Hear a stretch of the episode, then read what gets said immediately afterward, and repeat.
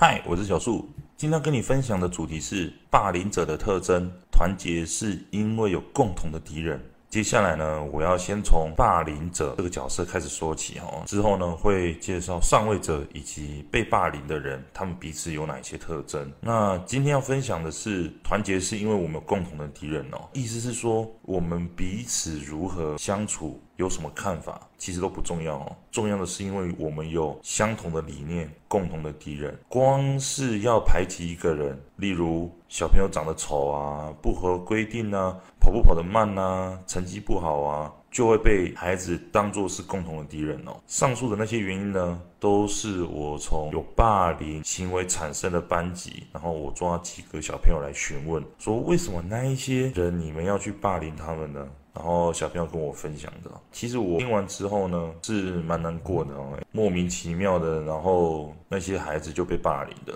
但重点来了，如果说今天这一个被霸凌的孩子不在班上呢，蛮有趣的哦。这个时候，这一群霸凌别人的人。其实彼此之间不一定相处的会很好哦。为什么会这样子呢？那是因为我们心底的最深处的需求之一就是要被认同哦。所以小孩子之间彼此心里面也会想要被认同。当我们有共同的目标时，我们其实就是在认同彼此，会感受到别人跟自己的看法一致。所以，我们是队友的感觉哦。那像是你在公司啊，如果面对到不喜欢的主管，底下的员工啊，每个都很团结哦。但排除掉长官的话，你们彼此之间真的都认同彼此吗？那可不一定啊。但重点来了，有了共同的敌人，接下来打击敌人或消灭敌人该怎么做呢？下一次我再来跟你分享。霸凌者的武器之一是什么事情啊？我就下期再见喽，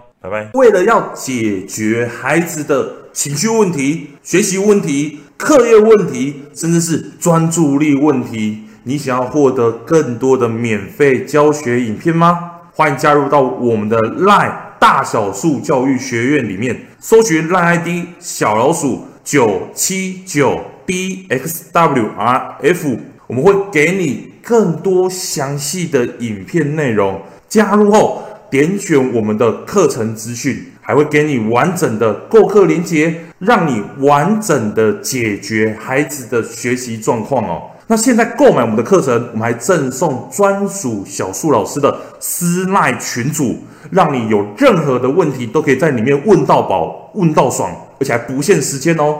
那我们就课堂上见吧。